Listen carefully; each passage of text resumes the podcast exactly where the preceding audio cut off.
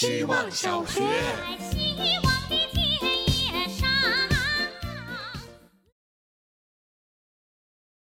大家好，我是小茄子。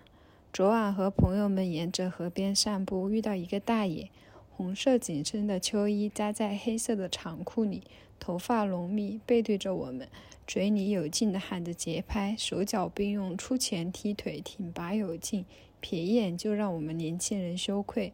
走了几步，我们发现不远处立着一个牌子，写着“八极拳碧波剑培训”，于是就和大爷搭起了讪。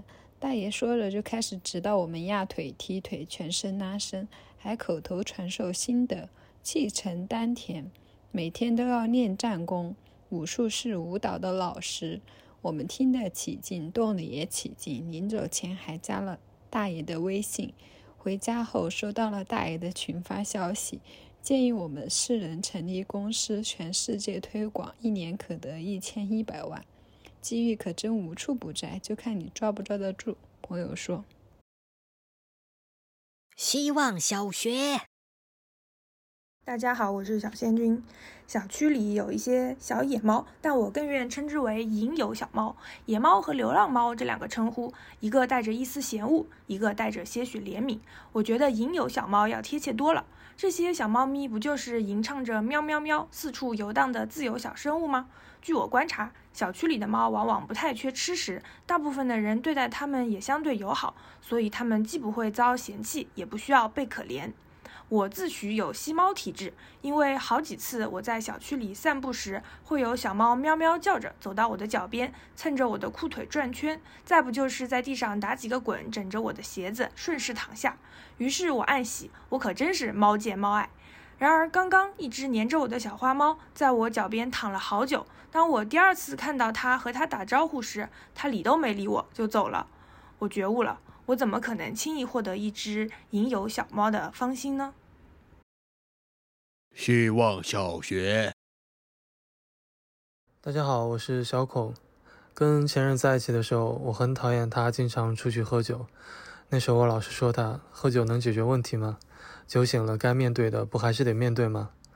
后来我们分开了之后，我也过上了另外一种生活方式，不停的看演出，不停的认识新的人。后来尝到了一款很对味的酒，就像打开了潘多拉魔盒。每天下班就盼着回家喝酒，在那些晕眩的时刻，我觉得什么问题都不再是问题。现在我甚至觉得喝多了最清醒，白天反而都是假象。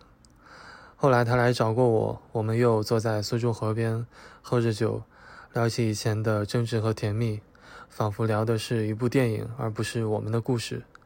他走了之后，我也很神奇的跟过去的执念和解了。所以，朋友。如果你觉得有什么事过不去了，那就先停止纠结，一起喝杯酒先。希望小学，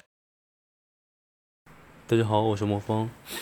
自留地在网上示意跟近代历史有关系，是实现土地计划之后留给农民个人经营的少量土地，当下来比喻自己的私人网络空间。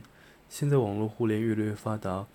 同温层的触碰机会跟自由自化的网络空间在快速扩张的侵占下越来越稀罕，跳脱出单机备忘录的自留地空间好像显得重要起来。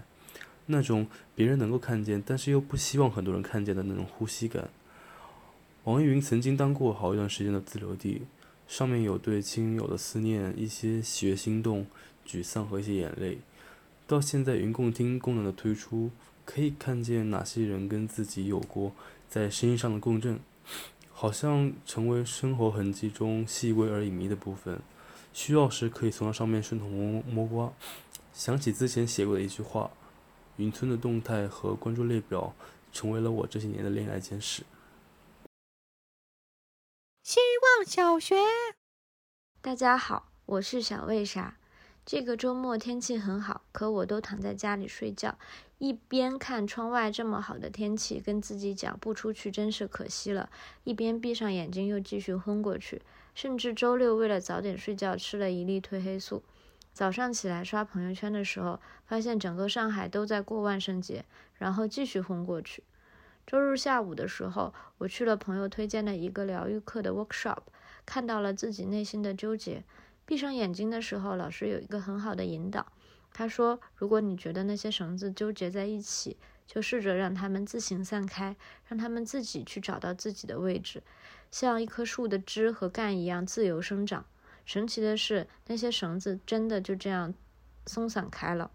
尊重自己内心的感觉，也是可以把自己交给感觉。不知道这样试试的话，会不会让你也减少一点纠结和拧巴呢？”